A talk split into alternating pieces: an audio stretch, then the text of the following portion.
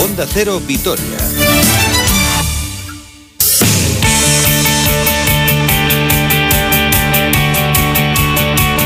Saludos y muy buenas tardes. Una hora 41 minutos 16 segundos de este lunes 10 de mayo de 2021. Tiempo para el deporte aquí en Onda Cero Victoria. Efectivamente, Susana, muchos frentes abiertos en muchas disciplinas, sobre todo en el mundo del fútbol, con la auténtica final que va a jugar mañana el Deportivo Alavés en el Martínez Valero a partir de las 8 de la tarde frente al Elche, después de ese empate a 2 en Mendizorroza frente al Levante, después de que tropezaran todos los rivales directos, salvo el Eibar que se aferra y de qué forma la permanencia después de dos triunfos de forma consecutiva. Acaba de hablar Javi Calleja, enseguida le vamos a escuchar, pero además el fin de semana dentro del seno del Alavés nos deja una noticia muy positiva. El Alavés Podría ascender el próximo fin de semana si vence al Oviedo después de ganar 1-3 al Madrid B y después de que los Asuna empatase precisamente frente a las Asturianas y nos deja la malísima noticia del descenso del Alavés B a la tercera división de la Real Federación Española, es decir, la que va a ser la quinta categoría a partir de la próxima temporada. Además, Masconia mañana vuelve a la competición contra el Juventud, con el que podría ser el debut de Kino Colom. Tenemos el Giro de Italia con Mikel Landa o la final del parejas de pelota. El Ezcano y Zabaleta se llevaron la chapela. Pero nos vamos a centrar en primer lugar en lo que va a suceder mañana o en lo que puede suceder mañana en el estadio Martínez Valero de Elche, entre un Alavés que llega con 32 puntos fuera del descenso, con un punto, eso sí, en las dos últimas jornadas frente a un Elche que está en descenso con 30 puntos. Mañana el empate puede ser positivo para el Alavés, pero pensar en eso sería un auténtico suicidio. Se le preguntaba a Calleja precisamente por empatar sobre la importancia que tiene mañana ganar, pero sobre todo no perder. Y en el tercer corte, Sonia nos habla, nos habla Javi Calleja, de que eh, mañana eh, el hecho o de la importancia de que mañana el equipo le pueda valer un punto no sabemos jugar a no perder, solo podemos jugar a, ganar. Es mi mentalidad, no sé cómo se afronta un partido para empatar, entonces eh, lo que lo intento inculcar al equipo es que no se puede especular. Nosotros tenemos que centrarnos en el juego, en, lo que tenemos que hacer durante 90 minutos, no salir a ver qué pasa, a ver si van pasando los minutos, a ver si el rival va ganando terreno y va encontrándose cómodo, no. Nosotros tenemos que salir a por la victoria saber jugarles, tenemos que ser muy inteligentes, tener eh, la cabeza fría. No podemos dejar que transcurran los minutos sin que, sin que pase nada. Nosotros tenemos que provocar cosas y llevar el partido a nuestro terreno. Cuando se sale a empatar, generalmente se pierde, aunque hay que pues, maestros eh, en esto del empate, pero es verdad que como como mañana a la vez salga a colgarse del larguero desde el primer minuto, seguro que el Elche va a ganar el partido. Y más teniendo en cuenta eh, que una cosa es jugar contra el Real Madrid, tratar de defenderte, o contra el Barcelona, o contra el Atlético, tratar de defenderte y tener tu ocasión a la contra, y otra cosa es jugar contra un equipo que está ahora mismo casi, casi igual que tú en la clasificación, pero que no tiene mejores argumentos que tú para poder llevarse el partido. De hecho, eh, en cuanto a calidad, en cuanto a teórica calidad, el Alavés debería ser superior al Leche, aunque no lo ha demostrado a lo largo de esta temporada. Por cierto, mañana baja muy importante la de Rodrigo Bataglia, que vio la quinta tarjeta amarilla frente al Levante, se va a sumar a las ausencias de Burgui, Eli Javi López y Córdoba, todos ellos lesionados. El partido es clave y tirando de topicazo, aunque mañana no es tanto topicazo, el partido es una final, Javi Calleja. Un partido importantísimo. Vamos contra un rival directo y en caso de victoria lo dejaríamos a cinco puntos a falta de seis. Entonces, claro que es un partido eh, fundamental. Lo afrontamos como, como una final, como tantas que estamos viviendo desde que estoy aquí, pero sabiendo que cada vez queda menos y la importancia de los puntos es mayor. Y es que la clasificación eh, dice que el Getafe está con 34 puntos, los de Bordalás se han metido en el lío, pero bien, después de perder contra el Eibar y después de acumular una muy mala racha en el tramo final de campeonato, el Alavés está con 32, el Valladolid con 31 eh, y ya en descenso eh, Huesca con 30, el Chetamín con 30 y Eibar con 29. Y la jornada, Huesca Athletic y Celta Getafe el miércoles, Valladolid Villarreal y Eibar Betis el eh, jueves. Y ojito a los detalles que pueden tener importancia. Por ejemplo, el gol del Real Madrid ayer y la importancia que puede tener esto para el Deportivo a la vez. Vamos a ver si la tiene o no. Pero eh, este gol de Tony Cross en el 94 hace que el Sevilla prácticamente se quede sin opciones de ganar la liga. ¿En qué repercute esto en el Deportivo Alavés? En que el Alavés juega la última jornada en el Sánchez Pizjuán y no es lo mismo enfrentarse a un Sevilla peleando por la liga que va a salir a morder a enfrentarse al conjunto de Julen Lopetegui sin nada en juego, por muchísima calidad y por muchísimo equipazo que sea la escuadra hispalense. Pero no es lo mismo eh, un equipo que se está jugando la permanencia, jugar contra un equipo que se está jugando la liga o hacerlo contra eh, una escuadra que no tiene nada en juego. Pero de aquí a la última jornada todavía quedan dos auténticas eh, finales. El partido de mañana, los dos equipos llevan muchísimas jornadas jugando con mucha presión, lo de mañana es una final, pero ¿quién tiene la presión mañana? Javi Calleja. Pues presión nos tenemos que quitar un poco de encima, dependemos de nosotros mismos, partimos con cierta ventaja, pero eso no nos tiene que hacer ni mucho menos eh, relajarnos. Creo que si alguien debe ponerse nervioso, debe ser nuestro rival, no nosotros. no creo que sea bueno el, de antemano ya ir como preparados para decir que vamos a sufrir y que vamos a pasarlo muy mal, sabiendo que eh, le dejaríamos a cinco puntos, tenemos que jugar con confianza. Confianza y seguridad es lo que, es lo que nosotros hacemos. Confianza, seguridad y sobre todo sacar los puntos. Ya da igual jugar bien, mal o regular, aquí lo importante es salvarse. Hola José Luis del Campo, redacción del Diario de Noticias de Álava, muy buenas. Muy buenas, Roberto. ¿Estado de ánimo tuyo para el partido de mañana? Pues no sé si entre de estado de ánimo por, por los pies, la ilusión, tensión por ver lo que pasa a las 10 de la noche, la verdad que es una mezcla rara, ¿no? Esa de desilusión sobre todo por ver la racha del equipo y expectación a ver si el equipo remonta o, sigue en la línea de estos últimos dos partidos. ¿Cómo estás viendo al equipo precisamente en estos últimos encuentros? Pues es mal, comentaba Javi Callejo con el tema de la presión, no presión, que ellos ahí se va a la vez con un colchón de, dos puntos, pero es que hay que remontarse a la semana pasada cuando viajamos a, a el Eibar tenía 23, nosotros 31 y el espectáculo que dio el equipo fue muy muy muy pobre y rozó el, el ridículo. Entonces esa, esa eso de aludir a, la ventaja pues es totalmente pues algo ya algo ya fuera de contexto porque en las últimas dos jornadas los equipos salen a, a morder y lo que hay que hacer es no repetir actuaciones como la de Eibar y poner un poco más de fútbol que el otro día contra el Levante que al el equipo pues se encontró con el marcador a su favor. El minuto 28-29 y en los últimos cinco minutos del primer tiempo pues el equipo se vino abajo y dio todo tipo de facilidades, ¿no? Y a mí lo que más miedo me da es que ahora en estos dos partidos contra Ibar y contra Elche pues se han recibido cinco goles en contra con una serie de errores defensivos que vamos es para echarse a temblar porque este equipo comentabas tú las posibilidades y demás llegar a la última jornada pero el problema son nosotros. Si das las concesiones que das contra el Eibar y contra el Elche, pues no hay nada, o contra el, contra el Levante, perdón, no hay nada que hacer.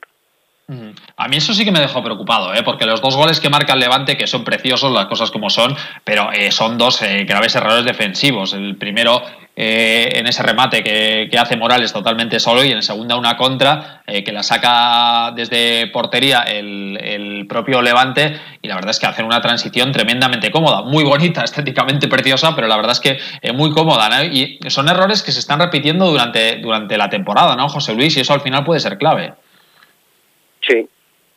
Eso es, pues esa, esa va a ser la clave, ¿no? Porque parece que la de Calleja estuvimos ahí 300 minutos sin recibir un gol, pero de nuevo la sangría de goles en contra se ha, se ha abierto y no hay nada más que mirar a la tabla, ¿no? Y a la clasificación, los 54 goles en contra que tiene este Alavés son el equipo más goleado de la categoría y no es que se hayan repetido en estos dos partidos concretos de Eibar y Elche, sino que es una sucesión, ¿no? De errores dispersos a lo largo de las 35 jornadas que, que llevamos. La verdad que llegados a este punto, tener todavía que andar suspirando por la solidez defensiva, pues es bastante preocupante porque además luego estamos viendo que ofensivamente al equipo le sigue costando un, un mundo hacer goles, ¿no? Y pues salvo pelotazos que se meten, pues como el otro día el gol, la jugada que inicia la guardia, pelotazo a la roja a Rioja y caza el rechace Perapons, o el segundo, ¿no? que es otra jugada un poco de malabarista con el balón que mete Daverson a, a José Lu, verdad que el equipo ofensivamente genera muy poco y las concesiones defensivas pues están al orden del día, cuando no es Duarte es una mala colocación de la guardia, o si no es Leyen,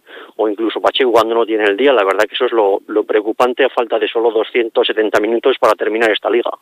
Yo también te digo, José Luis, así como hemos destacado lo malo del otro día, también a mí me gustó, de lo poquito que me gustó el otro día, fue que el equipo no se vino abajo con el 1-2 y que la verdad es que en los últimos minutos de partido eh, fue bastante superior al Levante, que había dominado yo creo que durante prácticamente la primera hora y bueno, por lo menos eh, mentalmente con Abelardo el equipo se caía a las primeras de cambio, con Calleja eh, en Ipurúa se cayó en el minuto 2 y yo lo positivo que saco del partido del Levante es que el equipo no se cae en el tramo final con el 1-2 en el marcador. No sé si a ti eso te convence o, o no.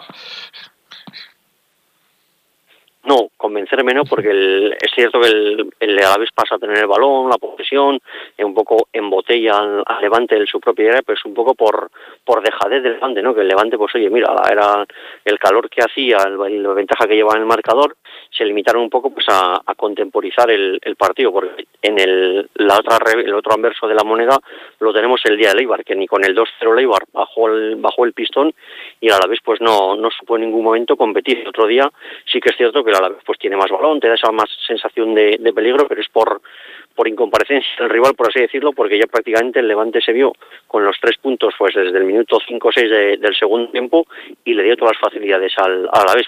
Por lo tanto, en ese sentido, pues sigo con, con mis dudas y mi incertidumbre sobre si este equipo pues está incapaz o es capaz de competir durante los 90 minutos de partido. José Luis del Campo, vamos a ver qué sucede y sobre todo a salvar la categoría, sea como sea, y luego ya pensaremos en el, en el próximo curso. Compañero, un abrazo, gracias. Un abrazo, Roberto. Bueno, pues la cita mañana a las 8 en el Martínez Valero. Después, la próxima jornada con horario unificado será el domingo a las seis y media en Mendizorroza frente al Granada. Y como decíamos anteriormente, se cerrará la liga en el Sánchez Pizjuán frente al Sevilla. Más allá del primer equipo, el fin de semana nos ha dejado una noticia buenísima y una noticia malísima. La buena es la victoria de la Alavés gloriosas, 1-3 ante el Madrid B, los goles de Miku, Sanadri y Urruzula eh, unido al empate de Osasuna a 4 frente al Oviedo en el campo hispalense hace que las eh, babazorras dependan de sí mismas las dos últimas jornadas para lograr el ascenso a la primera división. Ya dependían, dependían de sí mismas, pero además ahora tienen una oportunidad para tropezar. Ojalá que no, ojalá que se suba a la primera y para ello deben ganar el próximo fin de semana precisamente al Oviedo, si no tendrían una segunda opción dentro de 15 días. Evidentemente, mucha satisfacción en el seno del equipo de Miquel Crespo. Escuchamos a una de las jugadoras, Ichiar Gaste Arena. Pues estamos muy contentas por, por la victoria de hoy. Eh, pues necesitábamos estos tres puntos para, para seguir en la, dinámica que estábamos, en la buena dinámica que, que llevábamos, eh, pues demostrando ¿no? Eh, todo el trabajo que, que, llevamos desde, desde el inicio de temporada y, y nada, que estamos con, con tranquilidad y, y, nada, que quedan dos partidos. Eh, vamos a seguir trabajando como hasta ahora y a ver si, a ver si conseguimos pues, pues todos los puntos que nos quedan.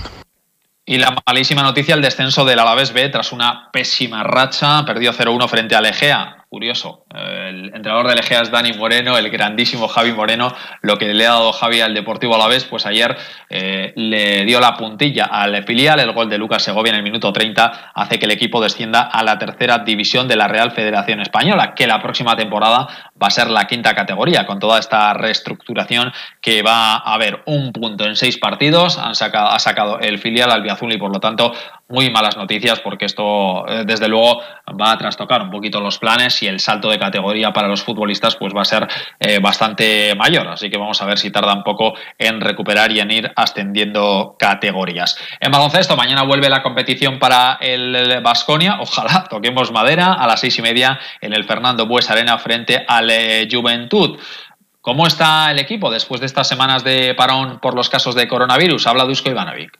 Bueno, después de, pasar ese tiempo sin entrenar y esperar ese tiempo para poder entrenar, creo que hemos hecho buen trabajo. ¿Qué se podía hacer? Sobre todo nos ha ayudado mucho a esos jugadores jóvenes que han venido de nuestra filial para mantener ritmo, para poder jugar 5 por 5 y espero estar en buena forma de jugar.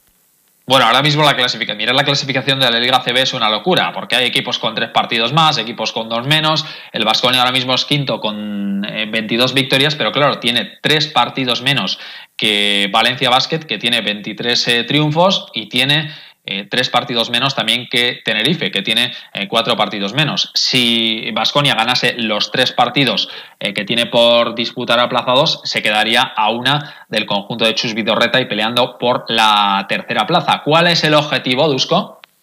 Con jugadores que tienen COVID, con uh, Luca que se ha ido, es un poco más difícil, pero nuestro objetivo va a ser lo mismo. Vamos a luchar si podemos ser terceros, si no cuartos y si no, a ver qué, no, qué nos toca. Pero en todo caso, esos cinco partidos vamos a aprovechar para estar mejor posicionados antes de playoff.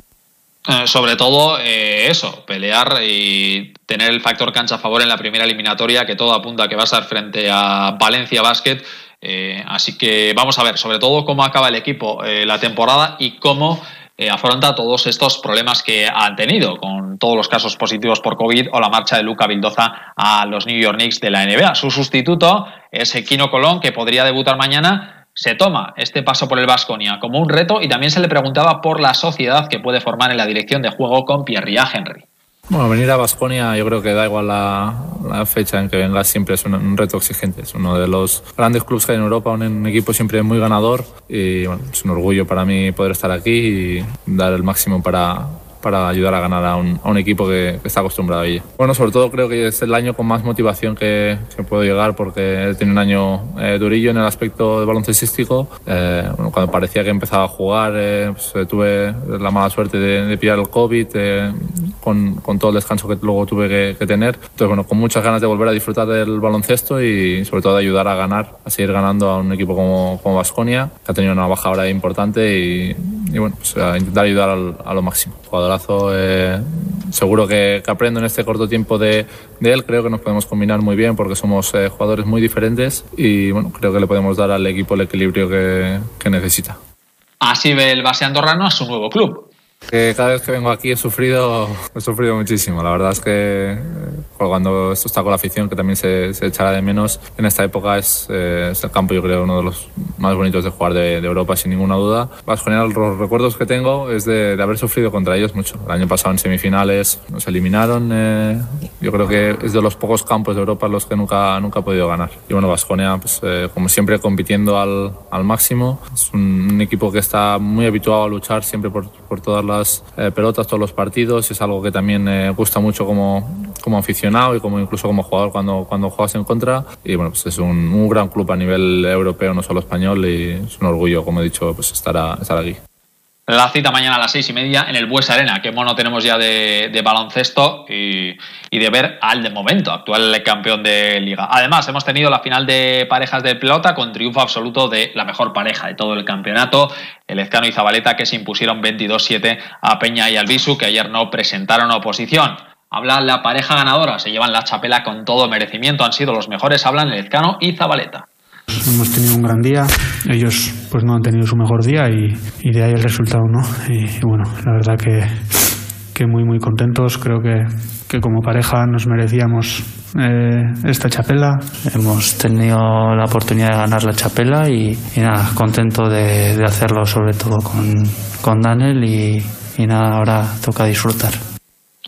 Y acabamos con el Giro de Italia, que está disputando su tercera etapa, Villa Canale, 190 kilómetros. Ojito al tramo final de esta etapa, ¿eh? porque tiene ahí unos eh, cuantos repechitos eh, que pueden dificultar eh, una llegada al sprint. Ojo también a cómo puede pegar el viento. Así que de estas etapas movidas que no gustan mucho a los jefes de fila de los equipos, entre ellos a Mikel Landa, que ahora mismo ocupa el puesto 78 en la clasificación general, a 52 segundos del líder, Filippo Gana, que ganó la crono inicial en Turín. Es eh, segundo a 13 segundos y de los grandes favoritos el mejor colocado es cuarto Renko Ebenepul a 20 segundos de la maglia rosa de este Giro. Vamos a ver el rendimiento que puede dar este extraordinario corredor que es Ebenepul, pero que llega de unos cuantos meses eh, lesionado. Aquí lo dejamos. Mañana a las 12 y media nueva cita con más de uno Álava. Hoy las previas de este Elche Alavés a partir de las 8 y media en la brújula con Alberto Pereiro y por la noche en el transistor con José Ramón de la Morena mañana. Nosotros aquí se lo contamos a las doce y media. Disfruten de la tarde hasta mañana. Adiós.